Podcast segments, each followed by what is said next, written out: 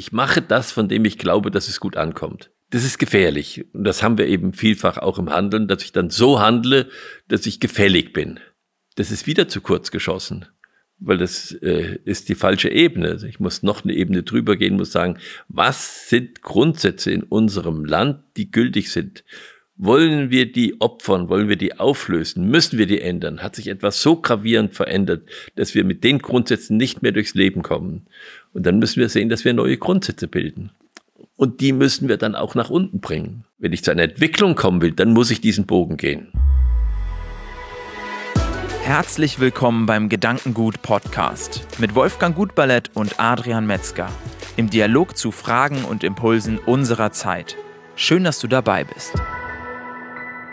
Wie kommen wir von der Wirklichkeit zur Idee und von der Idee auch wieder zur Wirklichkeit? Um diese Frage soll es hier in dieser Podcast-Episode gehen. Und erstmal hört sich das etwas komplex an und eigentlich stellt man sich die Frage, und warum? Aber natürlich ist das was, wo wir uns als Menschen die ganze Zeit dran reiben, dass uns irgendetwas begegnet im Konkreten, ganz wirklich und wir uns fragen, was ist eigentlich das dahinterliegende und uns damit beschäftigen und genauso natürlich auch Ideen haben und überlegen, wie kriegen wir diese jetzt in die Wirklichkeit, wie machen wir etwas konkret Anfassbares, was wir in die Welt bringen können. Und dementsprechend finde ich sehr spannend, Wolfgang, heute mit dir über dieses Thema zu sprechen. Wie siehst du dieses Verhältnis zwischen Idee und Wirklichkeit? Ja, wie sehe ich dieses Verhältnis? Ich habe natürlich viel gelernt auf, auf diesem Gebiet äh, von Goethe, auch von den Arbeiten von Rudolf Steiner über diese Fragen, die Goethe da beschäftigt hat.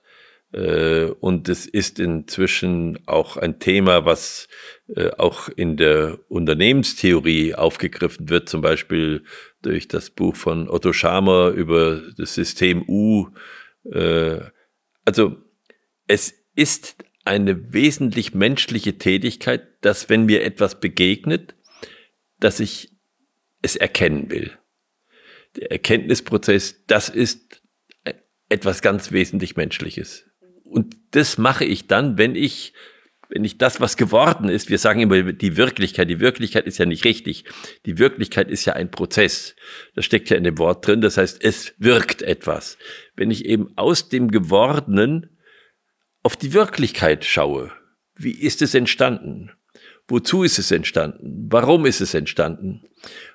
Und dann aufsteige dadurch, dass ich sage, ja, da steckt ja eine Idee drin aha, jetzt weiß ich es, wo das herkommt. Jetzt kenne ich den Zusammenhang. Jetzt ist das, was mir im Gewordenen begegnet, ja eigentlich ein Zufallsprodukt der Möglichkeiten, die da in D stecken. Und es ist sozusagen ein, ein schwieriger Prozess für den Menschen, aus diesem Speziellen, was ich vorliegen habe, aufzusteigen zum Allgemeinen, was dahinter steht, in dem noch unglaublich viele Möglichkeiten drin sind, wie sich dieses Allgemeine auch ausprägen könnte oder hätte ausprägen können an dieser Stelle. Das ist der Erkenntnisprozess. Das ist äh, für den Menschen auch, was ihn fasziniert. Da kommt er in Bewegung. Da muss er sich erwärmen. Er, er kann nicht einfach nur das sehen und sagen, äh, Ochs vom Blocksberg, ja, sondern er muss dann sagen, wie, wie komme ich da rein und, und wie verstehe ich das? Ich komme da nochmal drauf, da, da, da kann ich mir bestimmte Fragen stellen, um dieses Aufsteigen Steigen bei mir zu unterstützen. Und wenn ich dann die Idee habe, ja, dann kann ich auch sagen, was könnte ich denn mit dieser Idee auch noch gestalten? Wie könnte ich denn in der Welt wirken? Wie könnte ich denn diese Idee der Welt einprägen? Und dann komme ich in den umgekehrten Prozess, dann komme ich ins Schöpferische das ist Kunst. Das ist dann habe ich nicht Wissenschaft wie bei der Erkenntnisfrage, sondern dann habe ich Schöpferkraft, muss ich haben. Dann komme ich in die künstlerische Tätigkeit. Also wie kann ich diese Idee jetzt so in die Wirklichkeit einprägen, dass man die Idee sofort sieht, dass jemand da hinschaut und sagt, das ist nicht braun, ja, sondern das ist dieser, dieser Stein in dieser wunderbaren Situation, dass, dass ich die Idee äh, einpräge. Es ist ganz interessant, dass ähm, die Menschen in Michelangelo gefragt haben, wieso er zu dem, zu dem David gekommen ist, äh, den er ja aus dem Stein rausgehauen hat. Und er sagte, ich weiß gar nicht, was Sie haben, der war doch da drin. Also das heißt, ich habe, er hat den Stein gesehen, hat sofort die Idee gesehen und hat dann diese Idee diesem Stein eingeprägt. Da sagt keiner mehr, das ist ein Stein, sondern das ist David. Und diese beiden Prozesse, das ist eigentlich das, was Schiller auch als den Spielprozess genannt hat. Er hat ja gesagt, der Mensch ist nur Mensch, wenn er spielt. Das heißt, wenn er in dieser Bewegung ist zwischen Gewordenem und der Idee und der Idee und dem Gestalteten von ihm. Und äh, wenn ich, wenn ich äh, das versuche im Leben zu machen, dann muss ich bestimmte Schritte durchlaufen. Das geht nicht so klick, klack. Sondern das erste ist, wenn ich etwas sehe, dass ich staune oder dass ich mich verwundere. Das heißt, ich komme in eine Fragehaltung. Ich sage, das ist ja interessant. Ja, was ist das? Wo kommt das her? Das heißt, ich staune darüber, dass etwas anders ist, als ich es vielleicht in meiner Vorstellung hatte. Das muss man üben. Die nächste Frage oder nächste, der nächste Schritt ist dann, dass ich mich damit beschäftige, dass ich mich für das Wirkende oder was da gewirkt hat, erwärme und dass ich nachgehe, dass ich das verehre.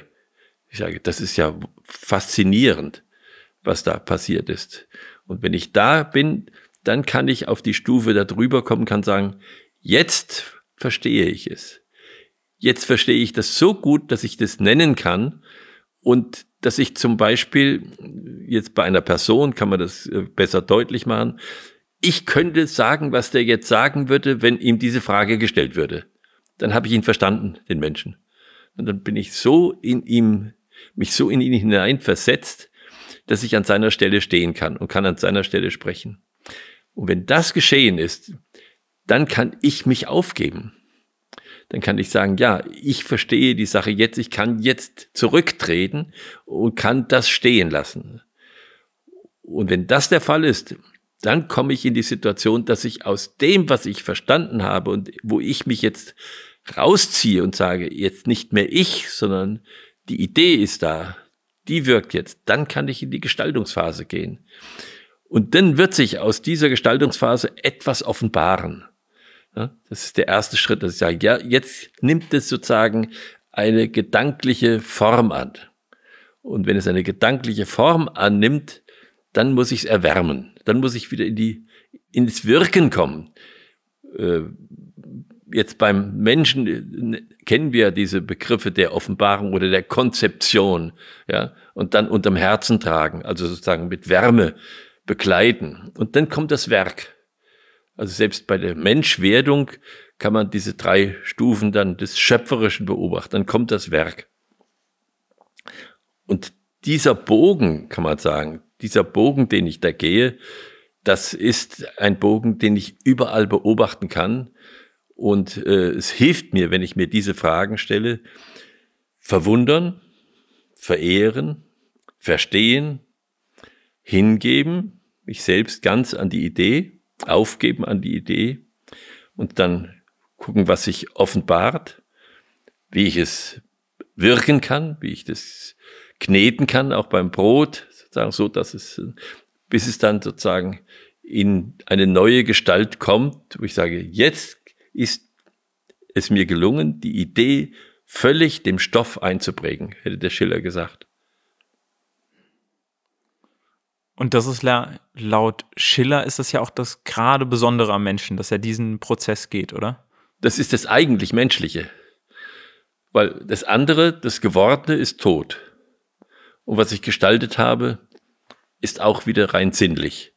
Das heißt, ich komme ja aus, ich sozusagen nehme die Sinnlichkeit und ziehe von der Sinnlichkeit ab die Idee und dann bringe ich die Idee wieder in die Sinnlichkeit. Das heißt, wenn ich das Bild oder den Stein dann sehe, dann ist es wieder sinnlich. Und dieser, dieser Veränderungsprozess, dieser, das ist das wesentlich Menschliche, was wir zu tun haben im Leben. Und ich würde sogar behaupten, dass ich bei mir merken kann, dass wenn ich in diesen Prozessen unterwegs bin, dass das immer Phasen sind, wo ich so ein bisschen die Zeit vergesse. Wo ich äh, sozusagen unterwegs bin und gar nicht so sehr am, ähm, ja, irgendwie durch meine Bedürfnisse wie Hunger oder was auch immer äh, da alarmiert werde, es ist doch schon Mittag, sondern indem ich einfach komplett in diesen Prozessen unterwegs bin, dann gehe ich da drin auf. Ähm, wie würdest du sagen, schafft man jetzt diese Verbindung zu Unternehmen, die ja genau das Gleiche eigentlich auch immer machen müssen und auch letzten Endes ja Unternehmen dadurch gezeichnet sind, die es nicht immer wieder aufs Neue tun, sondern die dann irgendwann sozusagen etwas gefunden haben, wo sie wissen, das wirkt und dann bleiben sie dabei, weil sie Angst haben, dass wenn sie jetzt was Neues machen, dass das ja gar nicht so wirkt wie das, was sie ja jetzt gerade schon machen und damit so ein bisschen veralten. Wie würdest du sagen, ist das bei Unternehmen auch ein wichtiger Prozess und was ist da vielleicht besonders, wenn man das bei Unternehmen betrachtet und nicht bei dem einzelnen Menschen? Ich würde gerne kurz auf deine Beobachtung äh, nochmal eingehen, dass du sagst, ich bin selbst vergessen. Ich habe meinen Hunger und meine Müdigkeit alles vergessen in dem Augenblick, wo ich sozusagen den Weg am, am Gipfelpunkt des Weges bin, sage ich. Wenn ich mich eben hingegeben habe an die Idee, dann bin ich völlig selbstvergessen. Das hast du sehr schön formuliert. Und ähm, das ist eigentlich, das sind eigentlich die Glücksmomente, kann man sagen. Das sind die Glücksmomente im Leben, äh, wenn ich das schaffe. Wie ist das im Unternehmen? Im Unternehmen und nicht nur im Unternehmen, in der ganzen Welt erleben wir, dass wir uns das oft zu einfach machen. Dass wir sagen, es gelingt nicht, was wir machen im Augenblick, wir machen es anders. Und dann bin ich ganz, sagen wir mal, ganz pragmatisch unterwegs. Das heißt, wenn die Tür so rum nicht aufgeht, dann reiße ich mal dran und dann äh, mache ich das andere. So, aber ich gehe ich geh sozusagen nicht denkend durch die Sache durch. Und das muss ich mit den Mitarbeitern auch machen. Wenn, wenn, ich, das, wenn ich das nicht mache, dann kriege ich auch keine richtige Veränderung rein. Dann mache ich Ausweichbewegungen. Ausweichbewegungen und hüpfe von einer Alternative zur nächsten, bis ich dann merke, es passt immer noch nicht, es passt immer noch nicht, es passt immer noch nicht. Das heißt, da ist es wichtig, dass ich die Mitarbeiter dazu bringe, wie schauen wir das jetzt an, was jetzt passiert ist? Wie erleben wir das an dieser Stelle? Auch emotional. Wie erleben wir das? Ist das störend? Äh, ist das hilfreich? Äh, so. Und wenn ich diesen Schritt gegangen bin, dann kann ich auch mir die Frage stellen, äh, was wirken denn für Grundsätze da drin? Was wirken da drin für Grundsätze? Und äh, sind das eigentlich die Grundsätze, die wir miteinander vereinbart haben? Und äh, welche Grundsätze gehören vielleicht dahin? Oder müssen wir die Grundsätze an dieser Stelle ändern? Wir sind ja im Augenblick von, äh, von Fragen, äh, wo wir sagen, ja, wir müssen unsere Grundsätze, wir müssen das ganze Wirtschaftssystem ändern. Und, und da, das ist dann sozusagen diese Stufe, wo ich wo ich aufgestiegen bin und sage, ja, ich kann jetzt nicht nur da unten irgendwas verändern und weiter Geld irgendwo reinpumpen, sondern ich muss mich jetzt fragen, wie erleben wir das alles und, und was sind die Grundsätze, nach denen wir bisher gehandelt haben und nach denen wir handeln müssen. Und, und dann komme ich zu diesem Punkt, auch mit Mitarbeitern, dass ich es verändern kann. Ich habe mit den Mitarbeitern immer eine schöne Übung gemacht, äh, mit, den Jüngeren vor allen Dingen. habe gesagt, passt mal auf, wir haben doch die Situation, dass wir mit dem Einkommen nicht zufrieden sind. Ne? Die meisten sind ja mit den Einkommen nicht zufrieden. Lass uns mal überlegen, nach welchen, wie ist das eigentlich mit dem Bezahlen? Wer kriegt was und so? Einfach nur das Ist beschreiben. Und dann auf die nächste Stufe gehen. Wie erlebt ihr das, wenn das so gemacht wird? Ja, das ist ungerecht und so und die Frauen verdienen weniger als die Männer und das, äh, das wird als ungerecht erlebt. So. Und dann die nächste Frage, so, was sind für Grundsätze da drin? Grundsätze da drin, dass äh, nach Leistung bezahlt wird, dass nach Alter bezahlt wird, dass nach Geschlecht bezahlt wird. Das sind dann Grundsätze. Und äh, dann sagt er, und was wollen wir jetzt ändern? Also wenn, wenn wir diese Grundsätze nicht wollen, was müssen die neuen Grundsätze sein? Gleichheit oder nach was? Oder nach Bedürftigkeit? So. Und wenn ich die neuen Grundsätze habe, dann kann ich sagen, ja, und was müssten die Menschen dann erleben? Ja, sie, sie müssten eigentlich neidlos sein, sie müssten äh, zufrieden sein, äh, sie, sie, sie müssten sozusagen äh, auf gleicher Augenhöhe sein, als das Gleiche sich ermöglichen können. So. Und dann muss ich sagen, und, und würde das, durch welche Form würde das verwirklicht? Ist es das, äh, das Grundeinkommen, das das verwirklichen würde? Und nach welchen Grundsätzen müsste es dann ausgezahlt werden? Also so kann man so einen Bogen gehen. Und es ist interessant, dass ähm, diese erste Phase der Ungerechtigkeit ganz schnell äh, verstanden wird und ausgesprochen wird. Wenn es darum geht, welche Grundsätze sind denn drin, das ist schon viel schwieriger. Da muss man schon sehr genau nachdenken und wirklich wissen, was spielt alles eine Rolle als Grundsatz oder als Einfl Einflussfaktor auf, auf die Lohngerechtigkeit sozusagen. Ja, und es ist noch viel schwieriger, neue Grundsätze zu fassen, weil mit der Bedürftigkeit kommen wir nicht hin, mit der Leistung kommen wir nicht hin, mit dem Alter kommen wir nicht hin. Also keins von denen deckt eigentlich wirklich richtig eine Lohngerechtigkeit ab. Das merkt man dann. Und dann stehen die ganzen Grundsätze da und dann merken die, ja, ganz so einfach ist es doch nicht. Ja. So. Ja, man betrachtet es irgendwie von einer höheren Warte aus. Man, man, ja. man schaut darauf von, aus einer anderen Perspektive. Und letzten Endes muss man ja auch sagen, es wird gefühlt ein wenig seltener, diese Betrachtungsweise einzunehmen. Vielleicht hängt das auch mit der höheren Komplexität zusammen, ähm, weil dieses äh, Try and Error Vorgehen, ich bespreche jetzt mal aus, äh, aus meinem beruflichen Umfeld, man möchte irgendeine Wirkung erzielen, ja. man möchte Medien oder Videos dafür produzieren und dann ähm, versucht man das aus, versucht man das aus, testet das an und das eigentlich ohne zu überlegen, was habe ich eigentlich für Grundsätze, was möchte ich eigentlich wirklich für eine Wirkung dahinter erzielen, was ist das, was ich haben möchte?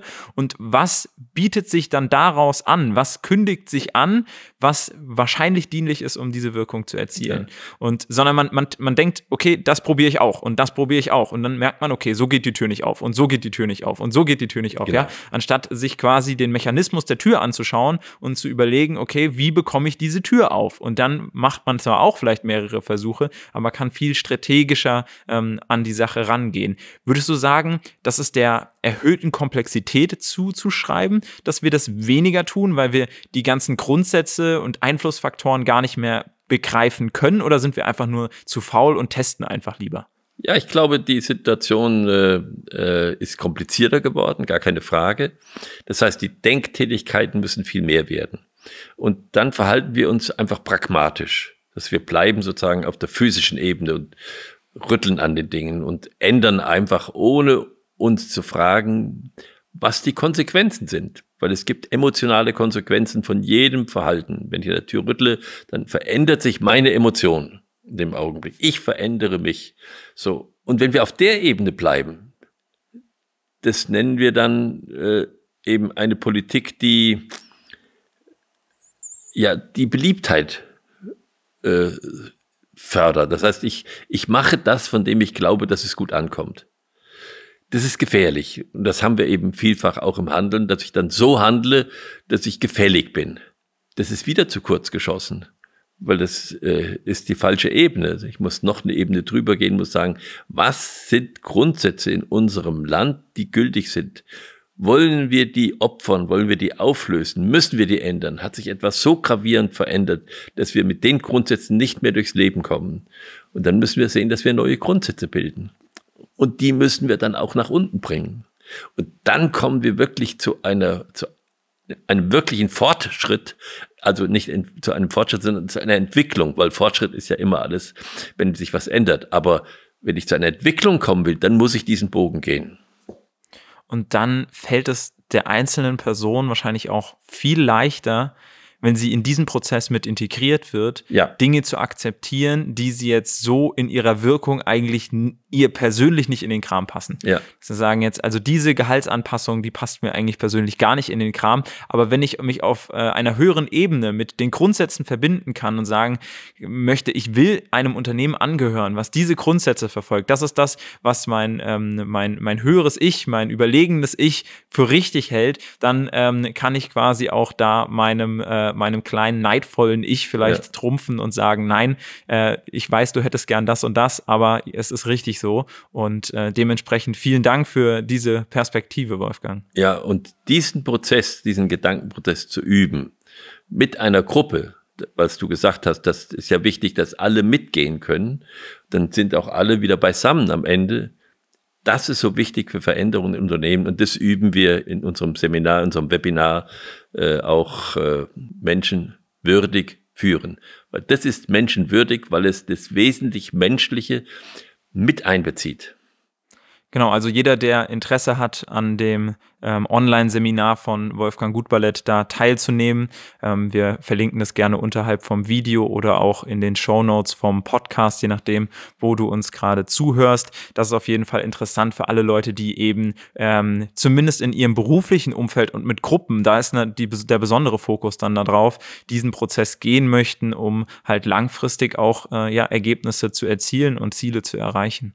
Vielen Dank dir, Wolfgang, für deine Impulse und vielen Dank dir als Zuhörer Zuhörer, als Zuschauer, vielleicht auch auf YouTube mit dabei und dass du ja, uns wieder hier gefolgt hast. Und wir würden uns freuen natürlich, wenn du beim nächsten Mal wieder einschaltest, entweder bei der Podcast-Plattform deines Vertrauens, wir sind da auf allen Plattformen vertreten, oder eben auf unserem Gedankengut YouTube-Kanal. Wir freuen uns, wenn du beim nächsten Mal wieder einschaltest.